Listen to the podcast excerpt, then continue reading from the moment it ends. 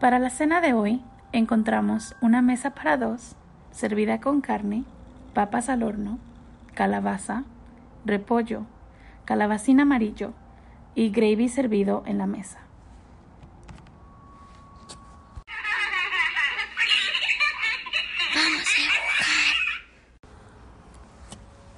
Hola, ¿qué tal? Bienvenidos y muchísimas gracias por seguirnos escuchando.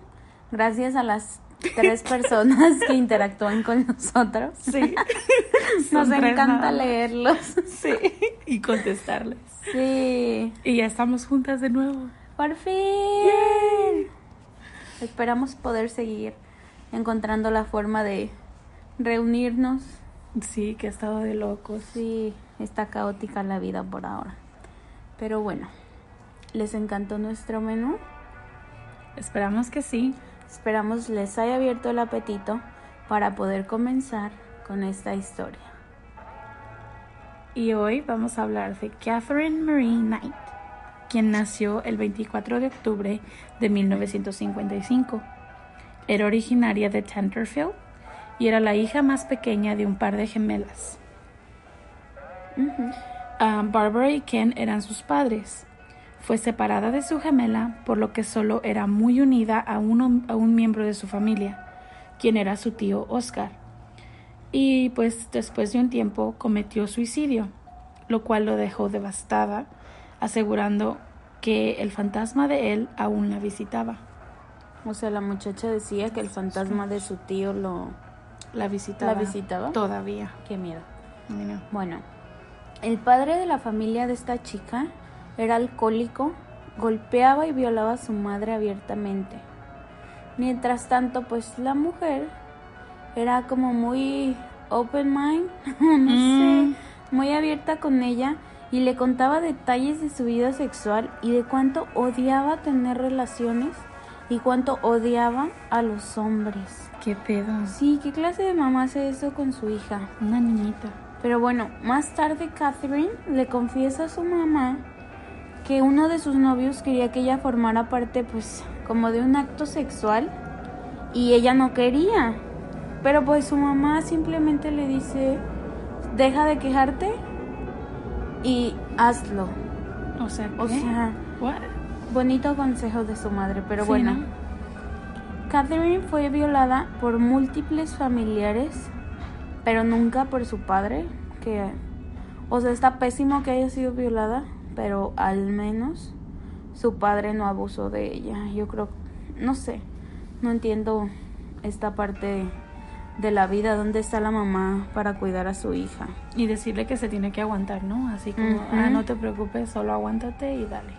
Y esto fue algo que sucedió constantemente hasta que ella cumplió 11 años. Estaba chiquita. Sí. Catherine era descrita como una chica agradable, que experimentaba niveles incontrolables de furia, al menos cuando tenía provocaciones muy pequeñas. Cuando ella comenzó la high school, se convirtió en una chica solitaria y además era bully. Se convirtió en la abusadora de los chicos más pequeños. Así que, pues, ustedes ya saben, tiene O sea, reputación. Pasó de una niña súper agradable a la A bully de la... ok. Y, I mean, yo pienso que lo viene arrastrando desde la casa, ¿no? Obviamente, si toda la vida creces viendo violencia, que Ujú. pues ¿qué esperas? que se refleje, Sí. ¿no? Pues una vez atacó a un compañero de clase y a un profesor con un arma. En este caso era una- un cuchillo o una navaja.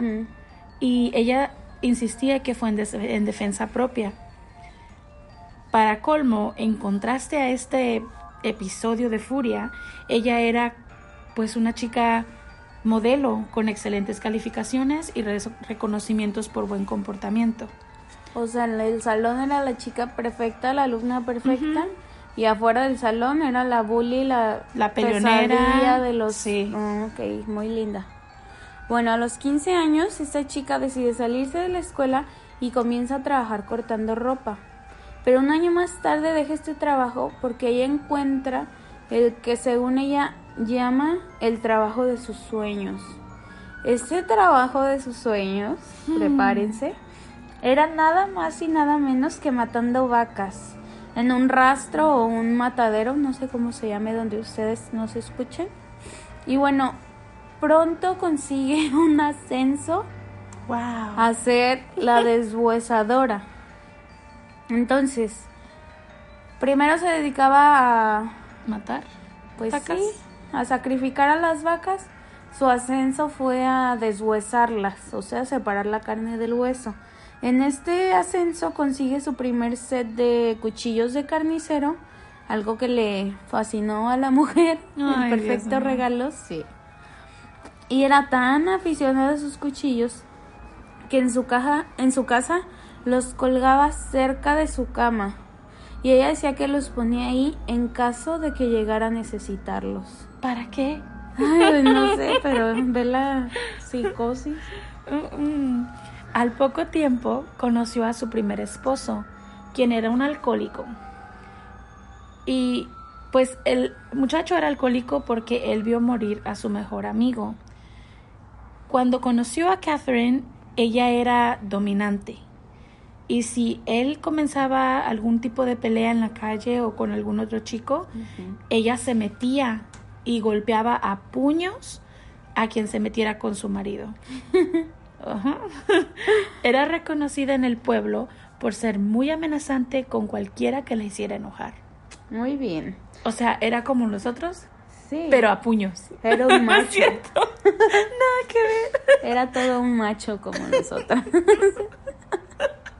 bueno, esta mujer tan pues sí dominante, es que no hay, Sí, otra, no hay otra palabra. palabra. Le ordena a su hasta entonces novio que se case con ella. Bueno, ok. ya sé. Y justo cuando estaba por irse, pues la madre de Catherine le advierte al chico, literalmente le dijo, es mejor que prestes atención o ella te va a matar. Haz las cosas mal y estás jodido. No crees que puedes jugar con ella o ella te matará. Tiene algo suelto, un tornillo o algo. Y bueno, como prueba de esto, su suegra se lo dijo. En la noche de bodas, Catherine intenta estrangular a su nuevo marido, o sea, tenían escasas horas casados, por la simple razón de que solo tuvieron sexo tres veces esa noche. Era su noche de bodas. Quería más. ¿Qué sé yo? Quería todo. Sí, o sea, no era suficiente tres veces. Pues te voy a asfixiar para ver si se te acomoda lo que se, no te anda trabajando. O sea, yo no sé por qué chingado se quedó ahí, pero bueno. Ya sé. Era el perfecto. Motivo para irse. Sí, para huir, Sí, correr, no, no volver sé. a aparecer. Qué pedo. Pues, Pero bueno. Pues este matrimonio era particularmente violento.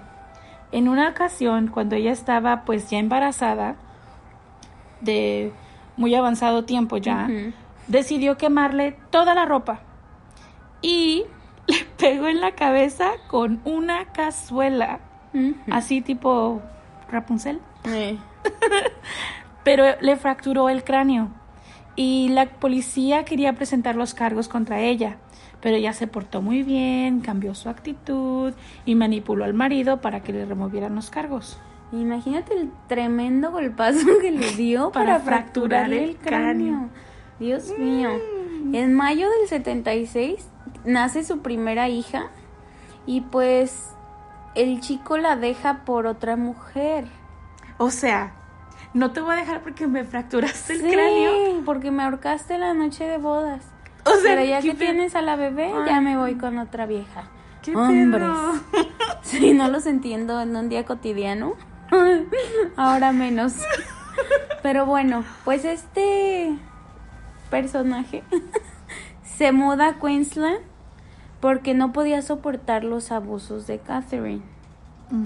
Pero pues al día siguiente fue vista, o sea, al día siguiente de que la abandona el marido, ella es vista en la calle cargando a su bebé en una carriola de una manera como muy brusca, la iba aventando de lado a lado. Está y recién pues- nacida. Sí, está recién nacida, tiene poquitos días de nacida la bebé.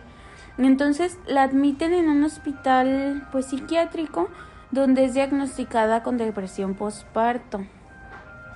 Y pues tardó varias semanas en recuperarse, pero en cuanto la dan de alta, ella va por su bebé de tan solo dos meses llamada Melissa y va y la deja en las vías del tren, muy casual. Ah, muy bien. Sí.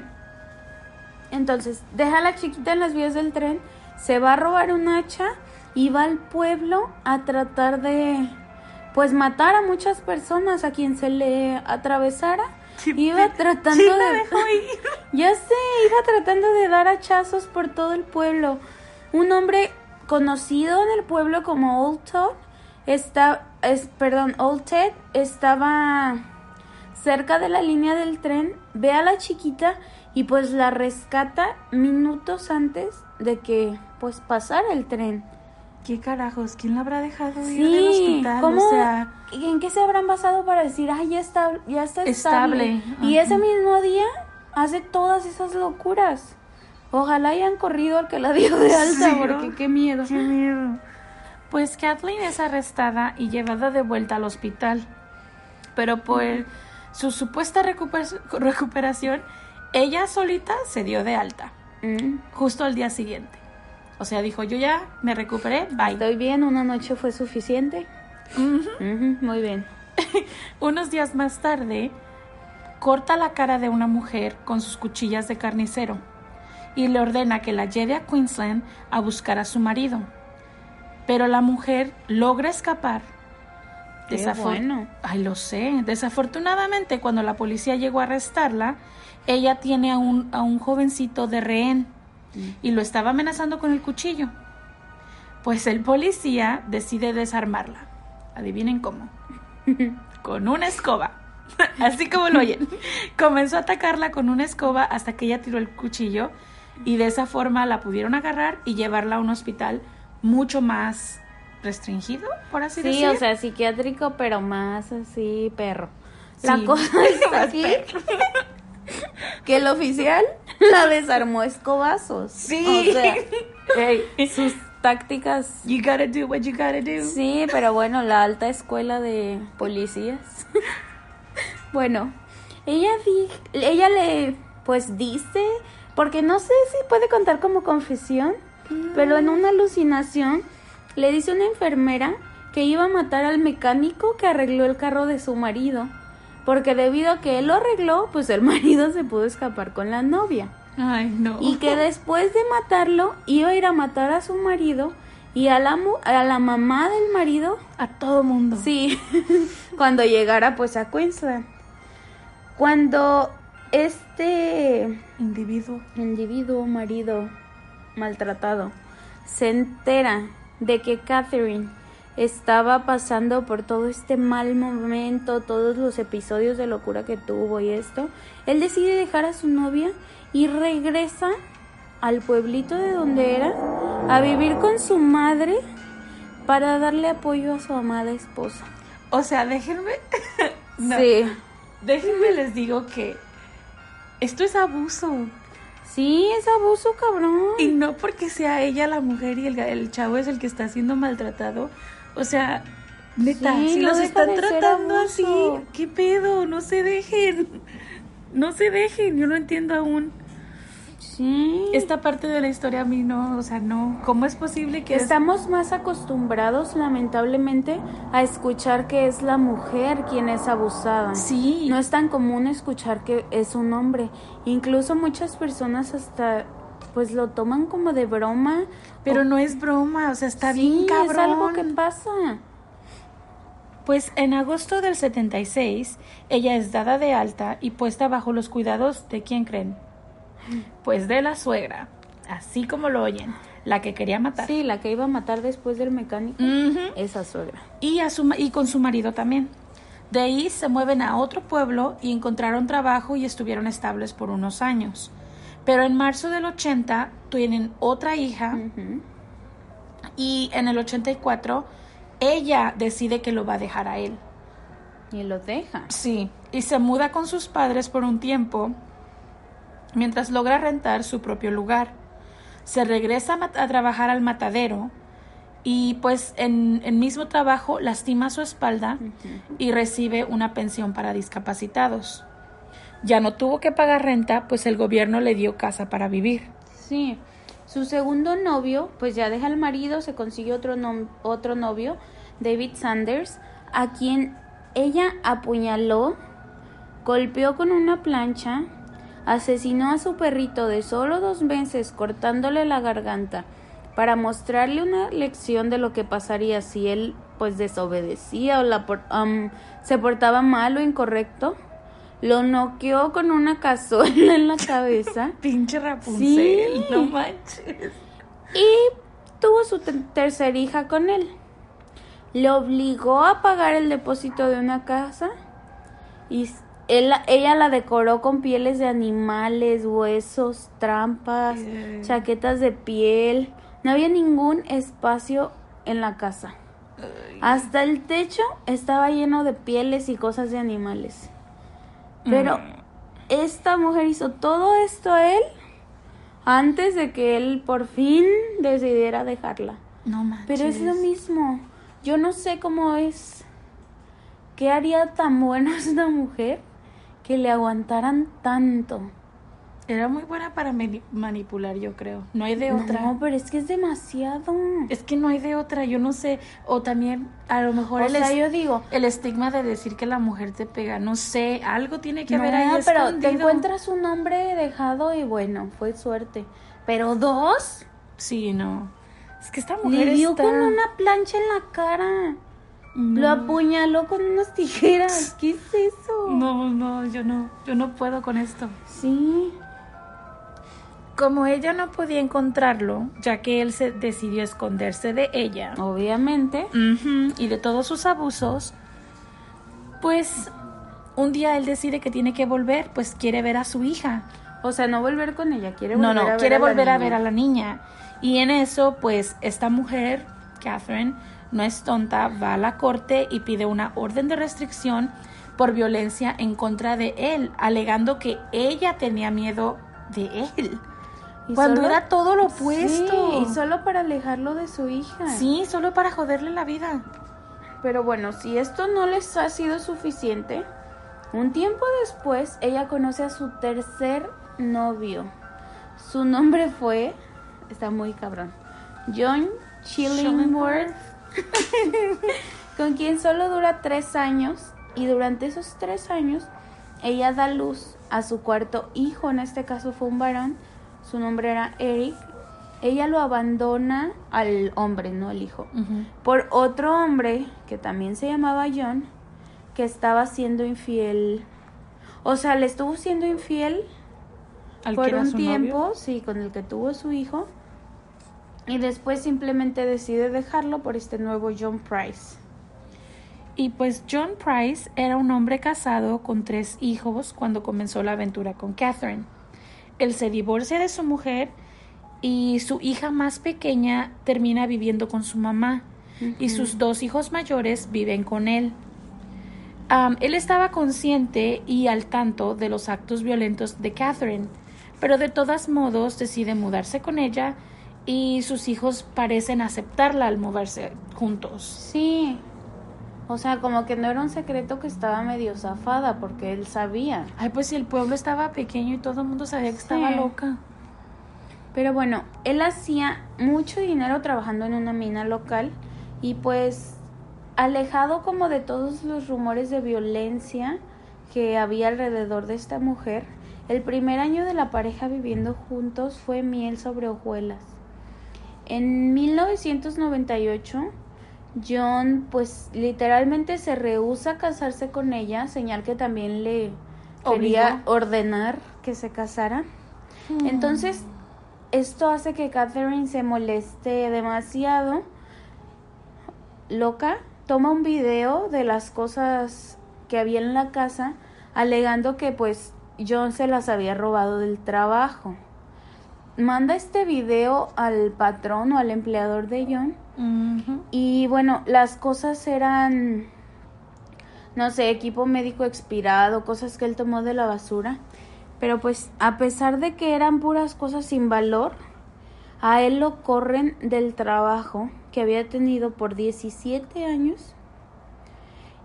Y eso obviamente enfurece al, A John. a John, ajá, y decir una grosería.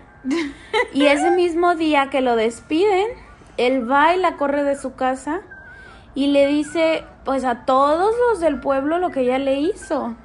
Pero eso está tonto. O sea, si te pones a pensar, ella misma estaba afectando su propio ingreso. Porque si el hombre deja de ganar todo el dinero que gana, pues obviamente ella también le va a bajar el ingreso. Ay, pero ella está, pero ella está loca. Yo no creo que Pues ni sí. siquiera le importaba el dinero. Sí, sí, sí. Unos meses más tarde, ellos deciden regresar a ser, pues, novios. Pero ella no la deja mudarse de regreso a la casa.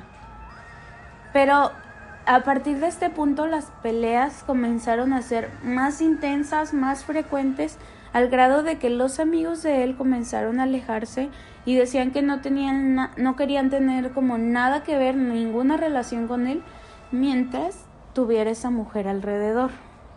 O sea, yo no entiendo, de verdad. ¿Este qué es el número 3 o el número 4? Es el cuarto. Ajá. Y, o sea, y todos siguen como este patrón donde ella es súper violenta y súper agresiva y... Aparte, aquí está la información, él está consciente desde antes de cómo es ella y de todos modos se avienta al ruedo. No entiendo por qué. Yo de creo verdad estaba no guapísima. Necesitamos buscar fotos. Sí. Porque está cabrón. O era muy buena labia. Yo creo que era muy buena labia. Oh, se movía muy bien la señora. pues sí, es que es demasiado cuatro hombres. Así, ¿no? Y tratarlos a punta Sí. de fregadazos. Ay, no, ¿qué es eso? Pues en febrero del 2000, John fue a la corte del magistrado para recibir una orden de restricción para mantenerlas lejos de él. Mantenerla lejos de él. Y de sus hijos. Ah, se va a trabajar y ahí le dice a sus compañeros, ¿saben qué? Si mañana no llego, es porque ella me mató. No, si el miedo Así. no anda en burro. No, no. Price llega a su casa y se da cuenta que ella no está ahí, manda a sus hijos a dormir a casa de una amiga y él se va a dormir con sus vecinos. Pero pues después cambia de idea y como a las 11 de la noche se regresa a su casa. ¿Qué pedo? O sea, imagínate el miedo que tenía este hombre. Pidió su orden de restricción. Advirtió, si no aparezco, fue ella. Manda a los niños aparte. Y eh, tenía miedo. Sí, pero ¿para qué te regresas a tu casa? Bueno, yo no sé. ¿Para qué te regresas a tu casa? O si ya sabes, o si ya vas a huir de esta situación. Como Pues, ves que la mujer es sí. total y absolutamente incontrolable, si vas a huir de la situación te vas lejos, ¿no? Pues sí, pero era el mismo día. O sea, igual no tuvo tanto tiempo. Pues sí, es cierto. Ay, no sé, está muy aquí. No queremos juzgarlo, pero es que Sí. sí es como que a mí me gustaría, a mí me gustaría que fuera tan sencillo como solo ve y salte de la situación y ya, Pues pero sí. no es tan fácil. Ese día más temprano, Catherine había comprado lencería negra y había grabado a todos sus hijos haciendo pues comentarios que podían ser interpretados como un crudo testamento. Y después se va a casa de Price, Price, y mientras él está dormido, ella se sienta a ver la tele muy cómoda un rato, se mete a bañar, mija, a su despierta casa. John para tener sexo con él y pues al terminar él se queda dormido. Pero aquí es una incongruencia y me disculpan, no quiero ser feminista o lo que sea. Pero sí le pones tu orden de restricción, pero ah, para el- las nalgas ahí sí, véngase mi hija. Oye, pues ¿A es le todo que llore, Ale? Ay, no. No manches, pues si ya está ahí, está puesta. Ay, pues sí, pero mucho miedo, mucho miedo, pero sí se la... Pero para eso no le dio miedo, Ay, Ale. pues mira qué conveniencia. Pues a las 6 de la mañana su vecino se preocupa porque el carro de Price está afuera de su casa. Y el jefe o el, el empleador de él envía un trabajador para buscarlo porque también no se ha presentado a trabajar. Ya preocupados van y tocan la puerta de su habitación y la ventana como para ver si se lo pueden despertar y se dan cuenta de que nadie pues responde. Deciden llamar a la policía porque se percatan de que hay sangre en la puerta principal de la casa. Imagínate, ves sangre y con la advertencia del día anterior, obviamente lo No, ya, que eso es una sí. alarma enorme. Pues a las 8 de la mañana de ese mismo día, la policía entró a la casa rompiendo la puerta trasera, donde encontraron a Catherine en coma debido a que se había puesto hasta atrás con un montón de pastillas en un intento de, de suicidarse. Sí, la noche anterior ella comenzó a apuñalar a Price con un cuchillo de carnicera mientras él dormía. Él obviamente despierta porque pues, no era de plástico el hombre, sintió el dolor, despertó, intentó huir, pero pues ella siguió apuñalándolo por la espalda, por donde pudo, hasta la puerta principal, donde se cree que él logró salir un poco de la casa, pero debido a tanta pérdida de sangre pues se desmayó, cayó al suelo y ella lo jaló, lo arrastró hacia el interior de la casa. Y bueno, después de asesinarlo, esta mujer va al cajero automático a sacar mil dólares de la cuenta de John y regresa a la casa unas horas más tarde, donde obviamente se encontraba el cuerpo con nada más y nada menos que 37 apuñaladas, todas en órganos vitales. Pues algo debió de aprender ahí en el matadero, ¿no? Sí, obviamente. Me imagino que les enseñan a cómo Sí, ¿dónde están los terminar la órganos y vida así? y así. Pero no fue todo lo que aprendió en su trabajo, Kiki. Porque Mm. ella procede a quitarle la piel como si fuera un bovino más, cuelga la piel en un gancho que estaba en la puerta Uy. y decapita el cuerpo ya sin vida de John. Pues ella comenzó a cocinar las otras partes de su cuerpo. ¿Y se acuerdan del menú con el que iniciamos el capítulo? Pues sí, es estofado de John. Ella sirvió dos platos en la mesa con notas enseguida de ellas que tenían los nombres de sus hijos. Pues ella preparaba y planeaba servírselos en la cena. Había un tercer plato en el patio trasero, por razones desconocidas, pero se especula que ella intentaba comerlo y no pudo.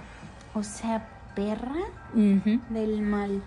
Intentaba darle a los propios hijos, Hijos. del hombre comerse a su papá. Su papá. No, no, no, no. No, Yo no puedo con ella. Ay, Dios mío. Pero bueno, esto no es, no es todo. Todo. La cabeza de Price fue encontrada en una olla con vegetales que todavía estaba caliente. ¿Qué quiere decir? Que tenía pocas horas de haberlo cocinado. Literalmente esa misma mañana, en la noche lo calentó, en la mañana lo cocinó. Cállate, Ale. Ay, perdón. Ale, nos van a acribillar Lo en los siento, comentarios, lo Ale, por estarnos riendo. Pero literalmente lo hizo. sí, sí lo hizo. Bueno, después de cocinarlo y todo esto, ella se tomó el tiempo de acomodar uno de sus, de sus brazos en una jarra con litro y medio de, de limonada y lo puso encima de las piernas cruzadas de Price. Ella dejó una nota escrita arriba de pues una foto de él, toda llena de sangre y de restos humanos, donde decía el tiempo ha llegado para ti, Jonathan, por haber violado a mi hija. Tú también, Beck y Ross, que eran los hijos de Jonathan, ahora jueguen con el pequeño pene de John Price. Ay, no. Oh my Qué God. hija de puta. Yo ni siquiera creo que esta acusación de la violación sea, verdadera. No, no, no lo es. Yo más bien creo que ella estaba como en este trance de locura y... Sí, yo creo le dio, le cayó como el 20 de lo que había hecho. O sea, lo intentó comer, se dio cuenta de lo que había hecho, se puso errática, quiso como encontrar un way out, como un... Una salida, un escape. Sí, algo para poder justificar lo que hizo. Y ya que vio que era estúpido, entonces trató el suicidio. O sea, si pudieran ver mi cara en este momento, Sí, sí. es mi teoría, pero O sea, no. yo no sé. Esa mujer está más que loca para mí. Yo no, Sí. no puedo con ella, se lo juro que no puedo con ella. Pues hasta el día 15 de octubre del 2001, y como nota creepy, estamos grabando esto El 15 en 15 de octubre. Pero solamente 18 años después. Sí, y fue sin querer, ¿eh? Nada que ver. Casualidad. Casualidad. Se llevó, a cabo, se llevó a cabo el juicio donde fue condenada por el asesinato de John. Pero meses más tarde tuvo que ser evaluada psicológicamente, ya que ella alegaba no estar bien. Porque ella decía que tenía mm, amnesia y cosas así. sí, según. Ajá, según ella la no se acordaba lo que había pasado. Y no es hasta el 8 de noviembre que fue sentenciada a cadena perpetua sin oportunidad de libertad condicional. Y con una anotación por parte del juez que indica que no se debe dejar salir en libertad jamás, convirtiéndose así en la primera mujer en Australia en obtener cadena perpetua sin derecho a libertad condicional. Bien merecida, desde mi punto de vista. Súper bien merecida. Sí, la verdad. Me sorprende que no tuvieran ah, pena de muerte para esto, porque a mí es que se me hace hasta increíble. Sí hay, no sé si hay pena No de lo muerte sé en si no sé si haya pena de muerte en Australia, pero yo pienso que se me hace extraño que después de un crimen tan violento y Sí, porque se es sádico, o sea, está pasado de Sí. lanza y que no le hayan dado otro castigo más que quedarse en la cárcel de por vida, a mí, bueno, a mí en lo personal se me hace poco. Tengo una duda, a lo mejor es un poco tonta, pero me intriga saber si, habr- si habrá probado la carne o los restos de su novio y entonces fue hasta que lo probó que le revolvió pues lo que tuviera de sentido común, de no sé, y entonces ya fue que empezó a buscar qué hacer. formas de tapar su Ajá. problema. ¿Quién sabe? Porque a ella sí se le acusa, las especulaciones dicen que sí se le acusa de canibalismo, pero nunca se No se probó. comprobó. Sí, yo creo que sí, si ya lo tenía ahí, o sea, por lo menos una probadita a ver a qué sabía el caldo. Ay, no. No sé, pues, no sé, En no su sé, no sé. Aparte era carnicera, yo creo el- ella solo veía todo como carne, ¿no? Y hasta que se Es le que- bajó como la euforia, ya fue que dijo, o sea, ¿qué estoy haciendo? Yo no sé, pues es mi cabeza hablando. No, yo me imagino que sí, porque es como que esta idea de que se le hacía normal, entre comillas, mientras lo estaba haciendo. Ella dice que le dio amnesia y a lo mejor sí, o sea, lo no amnesia, pero a lo mejor en ese momento no estaba relacionando como estoy matando a una persona, Sí. la diferencia entre una persona y un animal, Un hasta que le animal. dio el clic o algo así, por así decirlo. Sí, a lo mejor no amnesia, pero intentó como bloquearlo, ya que le cayó el 20 de, De que, que era una persona, ha de haber tratado como bloquearlo. No, no sé, simplemente era una hija de sabe quién que le valió y pues quería encontrar un pretexto de que no le fuera tan pesada la mano que le iba a caer encima, ¿no? Me gusta esa idea. me gusta esa idea mucho más, fíjate. Fíjate. Pues sabe, eso sí no lo vamos a saber. Pero pues bueno, yo supongo que esta mujer sigue y seguirá guardada. Ah, mira. ¿Qué? So, en la mañana les puse un mensajito en la comunidad, porque ya saben, nos pueden seguir en la comunidad de Evox, donde nos ajá. escuchan. Y les puse ahí que si me, me dijeran si tenían alguna pregunta, recomendación o un caso que les intrigara y que me dejaran saber porque los iba a estar leyendo. Y una persona nos contestó. ¡Yay! so, les vamos a leer aquí lo que dice.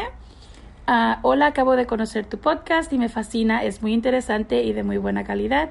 Te felicito y me gustaría que sigas con tu buen trabajo.